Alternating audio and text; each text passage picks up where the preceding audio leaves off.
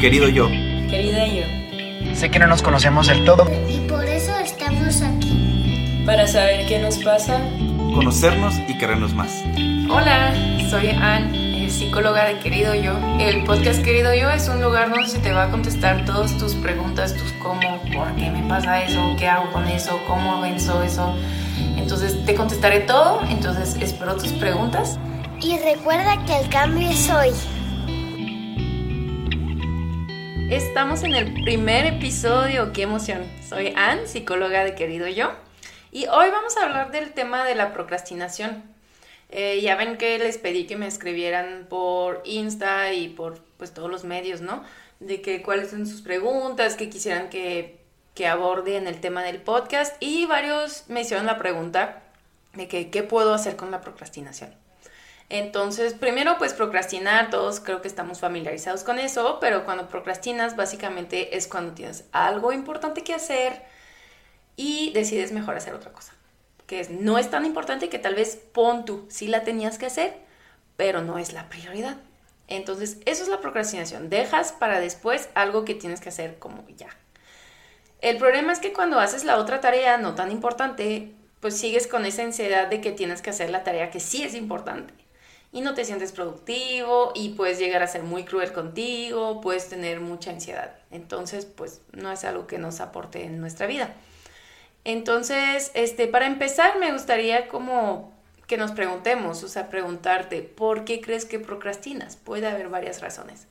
Entonces, está la procrastinación del perfeccionista. El perfeccionista dice, si lo hago, lo voy a hacer bien, o si no, no lo hago. O sea, lo tengo que hacer perfecto. Y es como eh, ligado con ese miedo al fracaso, ¿no? De que imagínate, qué miedo si tienes que empezar a hacer algo pensando que te tiene que salir perfecto. Qué horror. O sea, es como yo, que soy nueva en ese podcast. Imagínate que dijera, lo tienes que hacer perfecto a la primera y todo tiene que salir perfecto. Pues probablemente tendría parálisis y jamás empezaría ese podcast, ¿sabes? Entonces yo digo, bueno, voy a hacer lo que puedo, lo que, pues lo que se dé, voy a hacer mi mejor esfuerzo, obviamente, pero si no está perfecto, pues me voy a dar chance, ¿no? Porque pues estoy aprendiendo esto, ¿no? Entonces, el perfeccionista. Luego, puedes hacer como procrastinar por cansancio, o sea, simplemente porque te sientes súper abrumado. Y eso tiene más que ver con tu manejo del tiempo, que tal vez es caótico. Y tienes que aprender a priorizar. No voy a abordar ese tema, pero si quieres que lo aborde en un próximo podcast, pues indícamelo para hablar del manejo del tiempo. También podemos procrastinar por rebeldía. O sea, cuando te imponen algo de que tienes que hacer eso a fuerzas y no lo haces porque pues no es tu propia voluntad y como que lo dejas pasar y es una forma para ti de expresar que estás incómodo. Pues igual aquí, o sea, pues eso es tema para otro podcast de por qué estoy en situaciones donde no estoy cómodo. Entonces, ahí podemos ver esto también si te interesa. Pero el que nos vamos a enfocar el día de hoy, pues es el perfeccionista, ¿no? De que el miedo al fracaso, el miedo a que mm, no lo hago porque como no lo voy a hacer tan bien o no lo puedo hacer tan bien o dudo de mi capacidad, pues mejor no lo hago, evito hacerlo, ¿no? Entonces, te voy a compartir 10 tips y este, pues los vamos a estar platicando ahí. Entonces, lo primero, digo, súper obvio, pero aléjate de todas las distracciones. Uno, aléjate de distracciones. Apaga el cel, eh, déjalo lejos de ti si no te puedes controlar con eso. El chiste es no estar en conexión con tus redes, con tu WhatsApp, con nada de eso, porque pues eso te va a jalar, puedes perder ahí abismal de tiempo, ¿no? Entonces, aléjate de esto. Te recomiendo, segundo tip, usar audífonos. Te pones música y vas a crear como esa burbuja de concentración, sin distracciones del exterior. Este, haces como una barrera con la música hacia el exterior. Entonces ya nomás te quedas con el interior.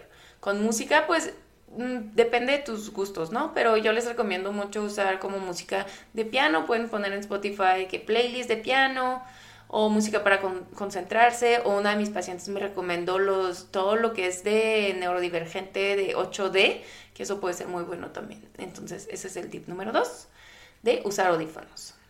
Eh, tercero, usa alarmas o sea, comprométete a trabajar durante X cantidad de tiempo. Y puedes ir a empezar pequeño de que 10 minutos, 15 minutos, 20 minutos, e ir pues más allá. Y vas a decir, básicamente, durante esos 10 minutos voy a estar al 100, o sea, lo voy a hacer. Voy a hacer lo que alcanzo a hacer, no voy a terminar, pero no pasa nada. Acuérdense, estamos venciendo al perfeccionista. Voy a tratar de hacer lo que puedo en esos 10 minutos, pero voy a estar como concentrado.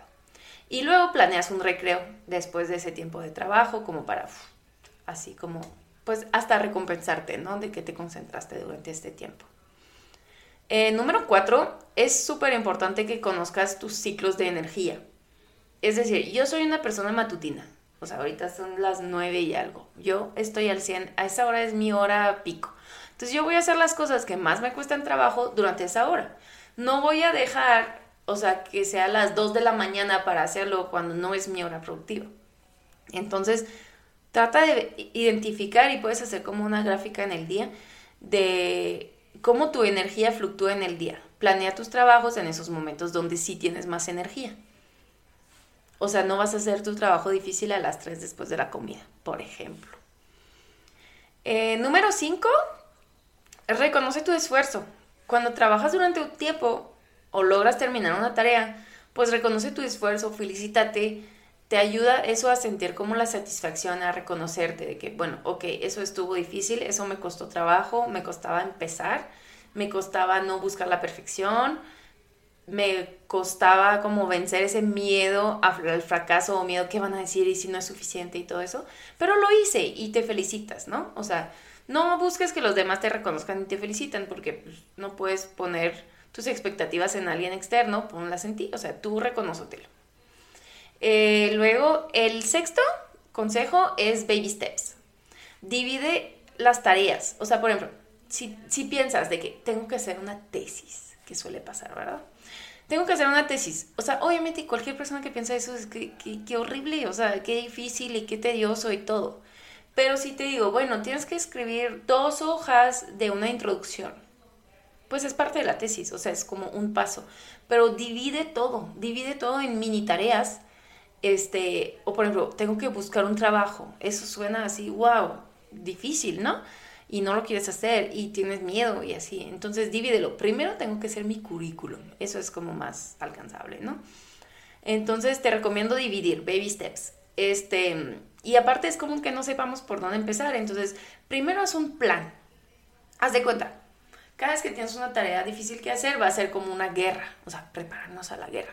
Entonces, cuando vas a la guerra, pues no vas así como el borra a saber qué, quién me mata y qué pasa, ¿no? No, haces un plan, una estrategia. dices, tal equipo va a estar acá, a tal hora va a pasar esto y luego pasar esto. Haces tu estrategia. Entonces, cuando tienes tareas difíciles que no quieres hacer y que tiendes a procrastinar, haz un plan de dividir pequeñas tareas para ir avanzando. Luego, te voy a compartir algo maravilloso, que es el decálogo del procrastinador. El decálogo, decálogo significa 10 cosas, o sea, 10 como, como los mandamentos, los 10 mandamentos, ¿no? Entonces puedes imprimir tu decálogo del procrastinador y leerlo todas las mañanas. O sea, necesitas empezar a cambiar todos tus pensamientos sobre la perfección y sobre las expectativas que tienes de ti y demás. Entonces, usa tu decálogo, ahorita al final te lo comparto.